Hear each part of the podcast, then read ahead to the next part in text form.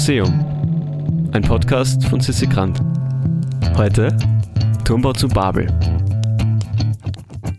Heute sind wir in der Gemäldegalerie des Kunsthistorischen Museums Wien. In Saal 10 wartet Daniel Uchtmann auf uns. Und er zeigt uns ein großes Gemälde, das voller Details und Weisheiten steckt. Hallo, hier spricht Daniel Uchtmann. Ich bin Kunsthistoriker und Kunstvermittler im Kunsthistorischen Museum. Genau da befinden wir uns jetzt auch, genauer gesagt in Saal 10 der riesigen Gemäldegalerie. Und in diesem Raum befinden sich ein paar unserer bekanntesten und bedeutendsten Werke, nämlich von dem niederländischen Maler Pieter Bruegel dem Älteren. Er stammt aus dem 16. Jahrhundert und er gilt als der bedeutendste niederländische Maler dieses Jahrhunderts. Und wir haben hier im Kunsthistorischen Museum die größte und bedeutendste Sammlung seiner Gemälde überhaupt auf der Welt, ein großer Schatz. Darunter befinden sich viele berühmte Gemälde, die jeder irgendwie schon einmal vielleicht in Büchern oder sonst wo gesehen hat, wie die Bauernhochzeit zum Beispiel oder die Jäger im Schnee. Aber heute geht es um ein anderes, wirklich weltberühmtes Bild, das im Grunde auch ziemlich einmalig ist. Es ist der Turmbau zu Babel von 1563. Ein Bild, auf dem ein gigantischer Turm zu sehen ist, der gerade noch gebaut wird und an dem schon lange gebaut wird. Im Hintergrund eine große Stadt. Man fühlt sich fast ein bisschen erinnert an Bruegels Heimatstadt wie Antwerpen oder später hat er in Brüssel gelebt. Und am Rande dieser Stadt steht ein gigantischer Turm. Es ist ein Wolkenkratzer. Die Wolken schweben schon um die Turmspitze herum. Er neigt sich etwas nach links, was allerdings auch daran liegt, dass am den Turm herum eine Straße nach oben führt, Dadurch hat man das Gefühl, er neigt sich etwas nach hinten links, als würde er bald auf die Stadt fallen können. Und wenn man alt genug ist und sich an 2001 erinnert, dann erinnert man sich an 9-11. Auch da stürzte schon einmal ein Wolkenkratzer oder stürzten Wolkenkratzer auf eine Stadt. Oben links im Bild im Himmel braut sich schlechte Stimmung zusammen. Wolken ziehen sich zusammen, während oben rechts noch blauer Himmel ist. Also Gott gerät in schlechte Stimmung. Denn die Menschen wollen einen Turm bauen, der so hoch ist, dass er bis in den Himmel reicht. Anders gesagt, die Menschen bauen sich etwas, womit sie selbsttätig und aus eigenem Antrieb in den Himmel kommen können. Gläubige Menschen, gläubige Christen glauben daran, dass Gott die Entscheidung trifft, ob und wann man in den Himmel kommt. Hier wollen die Menschen Gott die Entscheidung abnehmen. Der ganze Turm, dieser, dieses gigantische Bauwerk, ist ein Symbol für Überheblichkeit, für Hybris. Die Menschen haben irgendwie ihr Maß verloren. Was typisch ist für die Bilder von Peter Bruegel dem Älteren, gerade bei den Bildern mit Landschaft, ist die Tatsache, dass er uns zeigt, schon im 16. Jahrhundert, dass die Menschen nicht über der Natur stehen. Sie sind Teil der Natur. Und sie sind auch, die Natur setzt ihnen Grenzen, auch ihre eigene. Ganz klein auf dem Bild, in der Mitte, unten, auf dem halben Weg zum Turm, sitzt jemand in der Nähe eines Baches und lässt unter sich. Er scheißt, um genau zu sein. Und man nennt das ja seine Notdurft verrichten. Das heißt ja nicht umsonst so. Es ist, man kommt auch darüber nicht hinweg. Ein Symbol dafür, dass der Mensch Grenzen hat, die die, die Natur ihm setzt. Er will aber über die Natur und sogar über Gott hinweg.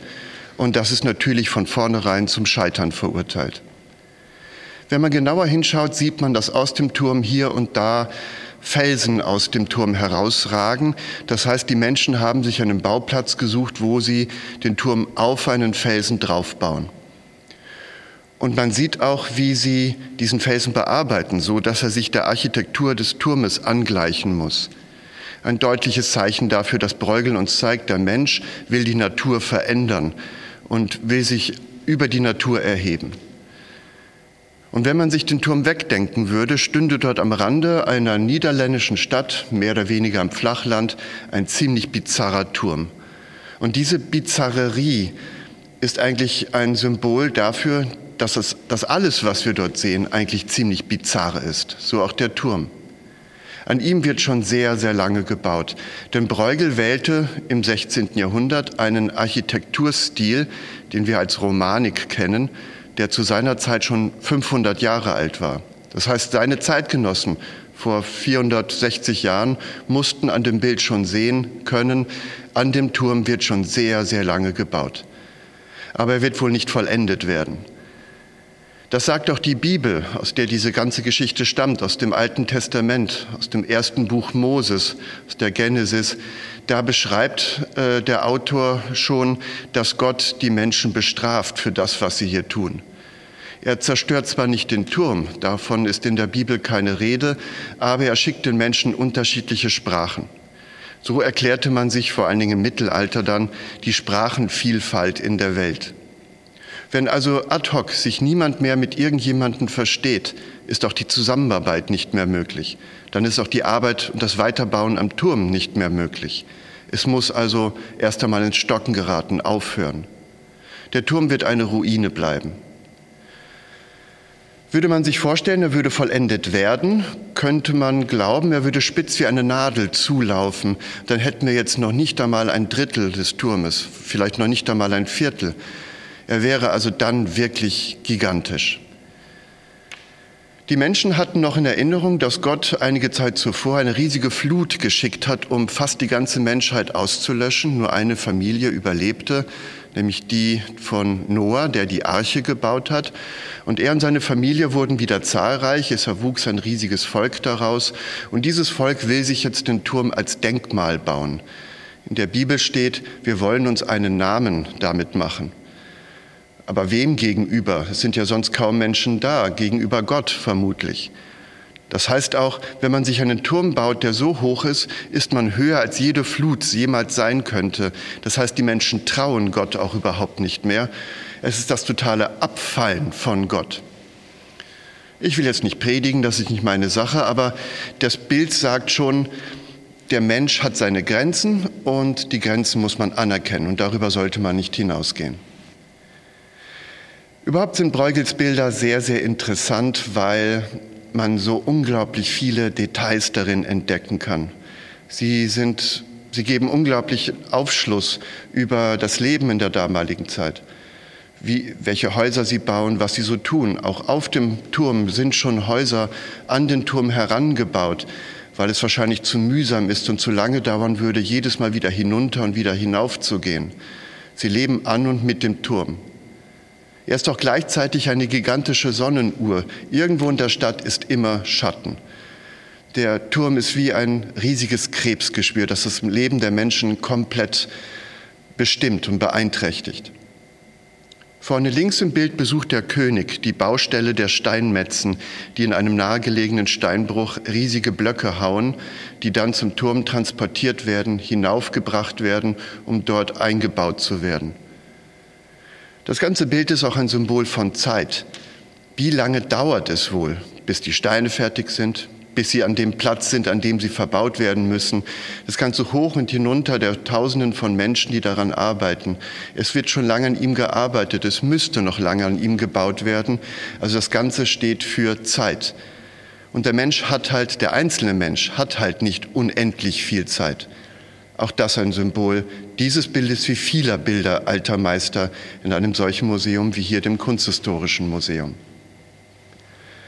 Oben links im Bild, ich erwähnte es bereits, ziehen sich die Wolken zusammen und da ist eine große Wolke. Und sie schaut aus wie die umgedrehte Kontur des Turmes. Und es ist wie eine Granate, die jederzeit auf die Stadt fallen könnte. Da kündigt sich schon die Rache Gottes an. Unter dem Turm fließt ein Fluss, erst durch die Stadt, dann unter dem Turm hindurch und fließt dann in die Nordsee. Dort sehen wir dann auch das Meer mit Schiffen und Flößen. Und dieser Fluss hat die Fundamente unterspült und teilweise ist der Turm auch schon wieder eingebrochen. Man flickt auch schon diese Fehlstelle. Auch das ein Zeichen dafür, dass das Ganze von vornherein zum Scheitern verurteilt ist lässt man sich etwas Zeit vor dem Bild, die man auch braucht. Es geht ja auch um Zeit. Man braucht die Zeit, um die vielen, vielen Details zu erkennen. Dann sieht man, dass der Turm Eingänge hat, Türen, Tore. Und wenn man genauer hinschaut, sieht man, dass jeder Eingang zu einer Stiege führt, die steil nach oben ins Innere führt. Das hat zum einen den Grund, dass man ja nach oben kommen soll. Das stimmt schon, genauso wie die Straße, die allerdings dauernd unterbrochen ist. Aber es sollte ja klar sein, wenn bei einem kreisrunden Gebäude von allen Seiten überall Eingänge ins Zentrum führen, dann müssen die Gänge irgendwann so klein werden, dass man da sowieso nicht mehr durchpasst. Bruegel denkt sich also eine Architektur aus, die von vornherein zum Scheitern verurteilt ist, die von vornherein völlig sinnlos ist. Und darauf muss man erstmal kommen. Das ist schon große, große Genialität. Einerseits muss man in der Lage sein, ein solches Bild technisch zu malen mit Hand, Pinsel und Farbe, aber vorher muss das Gigantische, was man erkennen kann, auch erstmal im Kopf und im Herzen geboren werden und muss dort entstehen. Es ist eine riesige Denkleistung. Ich frage mich immer, wie groß muss man denken, um ein so großes Bild herzustellen. Und Bruegel war eben ein solcher. Wenn man dann ganz oben mit den Augen angekommen ist, den Turm hinaufgeklettert ist, dann sieht man ameisenhaft klein, winzige Menschen, die es tatsächlich geschafft haben. Dann hat man zwischendurch auch erkannt, dass der Turm nicht nur wie ein Schneckenhaus ist, an dem sozusagen eine Straße sich nach oben windet, sondern der Turm ist auch aufgebaut wie eine Zwiebel in Schichten. Schicht für Schicht geht es weiter nach innen. Und wenn man ganz oben ist, sieht man bei der innersten Schicht, da geht es nicht mehr weiter. Da habe ich persönlich das Gefühl, da könnte so ein Abgrund sein, ein Schacht. Das heißt, wenn man nicht aufpasst und oben angekommen ist, fällt man vielleicht tief ins Dunkle, völlig hinunter. Also der Fall des Menschen ist hier schon vorprogrammiert. Und die Sinnlosigkeit trotz aller Anstrengung ist auch da. Man kann sich nicht über die Natur erheben und vor allen Dingen nicht über seine eigene, und das ist zum Scheitern verurteilt und sorgt nur für Probleme. Ich will Peter Bruegel dem Älteren keine ökologischen Überlegungen zuschreiben, die wir uns heute anstellen, aber dass der Mensch oftmals sein Ziel verliert, auch in Bezug zu seinem Umfeld, das dürfte auch schon im 16. Jahrhundert so gewesen sein. Ein gigantisches Bild, das zum Nachdenken anregt und vor allen Dingen zum langen, langen Anschauen. Und das ist dann eine Zeit, die man verbringt, die nicht sinnlos ist. Schöner kann man das wirklich nicht sagen. Und wer seine Zeit jetzt noch weiter sinnvoll verbringen möchte, der kann auf www.immuseum.at gehen und sich dort in unseren Newsletter eintragen. Im Museum ist ein Podcast vom Produktionsbüro Sissi Grant. Musik von Petra Schrenzer. Artwork von Nuschka Wolf.